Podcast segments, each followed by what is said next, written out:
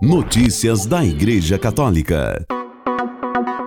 Segunda-feira, 2 de janeiro de 2022, hoje é dia dos Santos Basílio Magno e Gregório de Nazianzeno. A Igreja celebrou ontem o Dia Mundial da Paz. Para este ano, trouxe como tema Ninguém pode salvar-se sozinho. Paz é, em termos gerais, a tranquilidade que procede da ordem e da unidade de vontades. É a serenidade existente onde não há conflito, enquanto a paz interior é a que provém da unidade da vontade humana com a divina, a qual pode se obter mesmo em meio a grandes dificuldades e tormentas exteriores. São João 23 dizia em sua encíclica Patinem Terres paz na Terra, que só haverá paz na sociedade humana se esse estiver presente em cada um dos membros, se em cada um se instaurar a ordem querida por Deus. Do mesmo modo, São João Paulo II assinalou em certa ocasião que neste tempo ameaçado pela violência, pelo ódio e pela guerra, testemunhai que ele, e somente ele, pode dar a verdadeira paz ao coração do homem, às famílias e aos povos da terra. Esforçai-vos em buscar e promover a paz, a justiça e a fraternidade. Notícias da Igreja Católica. O Papa Francisco destacou o legado do Papa Emérito Bento XVI, que morreu neste sábado, 31 de dezembro, no Vaticano, e agradeceu a Deus por tê-lo dado à Igreja e ao mundo. Só Deus conhece o valor e a força de sua intercessão, de seus sacrifícios oferecidos pelo bem da Igreja, disse o Papa Francisco durante a oração do Te Deum no Vaticano neste sábado. Com comoção recordamos sua pessoa, tão nobre, tão gentil, e sentimos tanta gratidão em nossos corações. Gratidão a Deus por tê-la dado à Igreja e ao mundo. Gratidão a Ele por tudo o bem que fez e, sobretudo, por seu testemunho de fé e oração especialmente nestes últimos anos de sua retirada, disse Francisco. Segundo o diretor da sala de imprensa da Santa Sé, Mateu Bruni, o funeral de Bento XVI será celebrado pelo Papa Francisco na quinta-feira, dia 5, às nove e meia, na Praça de São Pedro, no Vaticano. O corpo do Papa Emérito foi colocado na Basílica Vaticana uh, desde esta segunda-feira para que os fiéis possam rezar. Notícias da Igreja Católica.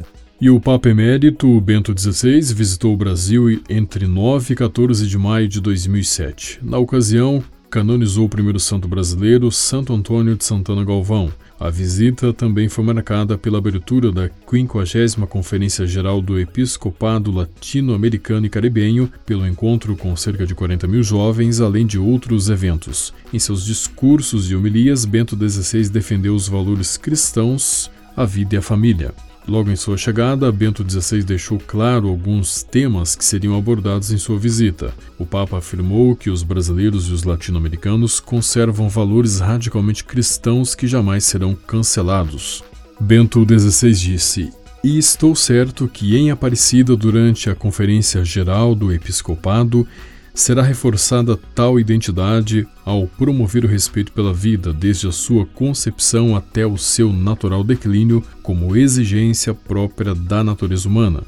Segundo ele, a Igreja queria apenas indicar os valores morais de cada situação e formar os cidadãos para que possam decidir consciente e livremente. Neste sentido, não deixará de insistir no empenho que deverá ser dado para assegurar o fortalecimento da família como célula-mãe da sociedade, da juventude, cuja formação constitui um fator decisivo para o futuro de uma nação. E, finalmente, mas não por último, defendendo e promovendo os valores subjacentes em todos os segmentos da sociedade, disse na ocasião o Papa Emérito Bento XVI. Notícias da Igreja Católica. A Santa Sé publicou o Testamento Espiritual do Papa Emérito Bento XVI, que é o seguinte: 29 de agosto de 2006. Meu Testamento Espiritual. Se nesta hora tardia de minha vida olho para trás, para os decênios que percorri, a primeira coisa que vejo é quantas razões tenho de agradecer. Agradeço, antes de qualquer outro, ao próprio Deus, o dispensador de todo dom bom que me deu a vida e me guiou através de vários momentos de confusão, reerguendo-me sempre todas as vezes em que começava a escorregar e dando-me sempre de novo a luz de sua face. Retrospectivamente vejo e entendo que mesmo os trechos escuros e cansativos desse caminho foram para minha salvação e que exatamente nesses ele me guiou bem. Agradeço aos meus pais que me deram a vida em tempos difíceis e que, ao custo de grandes sacrifícios, com seu amor, me prepararam uma moradia magnífica que, como luz clara, ilumina meus dias até hoje. A fé clara e evidente de meu pai ensinou a nós, os irmãos, a acreditar e serviu de guia em meio a todo o meu conhecimento científico. A devoção sincera e a grande bondade de minha mãe representam uma herança pela qual não posso agradecer o suficiente. Minha irmã tem me servido desinteressadamente e com preocupação por décadas. Meu irmão, com a lucidez de seus juízos, sua vigorosa resolução e serenidade de coração, sempre aplanou o caminho para mim. Sem aquela sua precedência e acompanhamento contínuos, não poderia ter encontrado o caminho certo. De coração agradeço a Deus pelos tantos amigos, homens e mulheres que Ele sempre pôs ao meu lado, pelos colaboradores em todas as etapas do meu caminho, pelos mestres e alunos que Ele me deu. Confio-os todos, agradecido a Sua bondade. E quero agradecer o Senhor pela minha bela terra nos pré-Alpes bávaros, na qual sempre vi transparecer o esplendor do próprio Criador. Agradeço ao povo da minha terra porque neles sempre pude experimentar de novo a beleza da fé. Rogo para que a nossa terra permaneça uma terra de fé e peço a vós, caros compatriotas, não vos deixeis desviar da fé. E finalmente agradeço a Deus por tudo de belo que pude experimentar em todas as etapas do meu caminho, especialmente, porém, em Roma e na Itália, que se tornou minha segunda pátria. A todos aqueles a quem, de algum modo, tenha feito mal, peço perdão de coração. Aquilo que antes disse aos meus compatriotas, digo agora a todos aqueles que, na Igreja, foram confiados a meu serviço. Permanecei firmes na fé. Não vos deixeis confundir.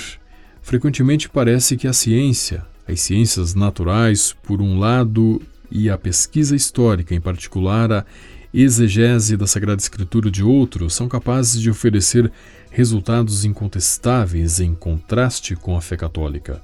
Vivi as transformações das ciências naturais de há longo tempo e pude constatar como, ao contrário, desapareceram as certezas contra a fé, demonstrando ser não ciência, mas interpretações filosóficas apenas aparentemente derivadas da ciência. Assim como, por outro lado, é no diálogo com as ciências naturais que também a fé aprendeu a compreender melhor o limite do alcance de suas afirmações e, portanto, de sua especificidade.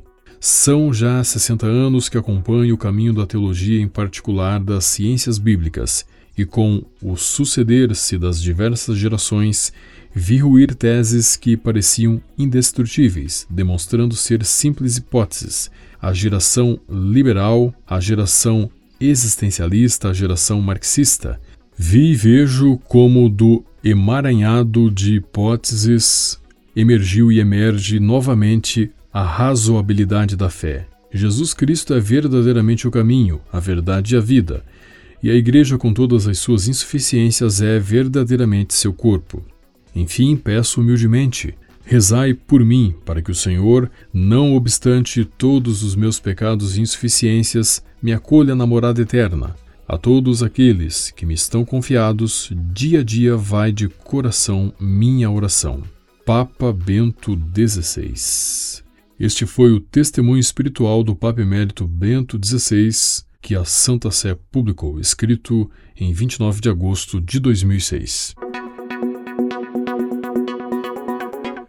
Com a colaboração das agências ACI e Vatican Media, você ouviu o Boletim de Notícias Católicas que volta amanhã. Notícias da Igreja Católica.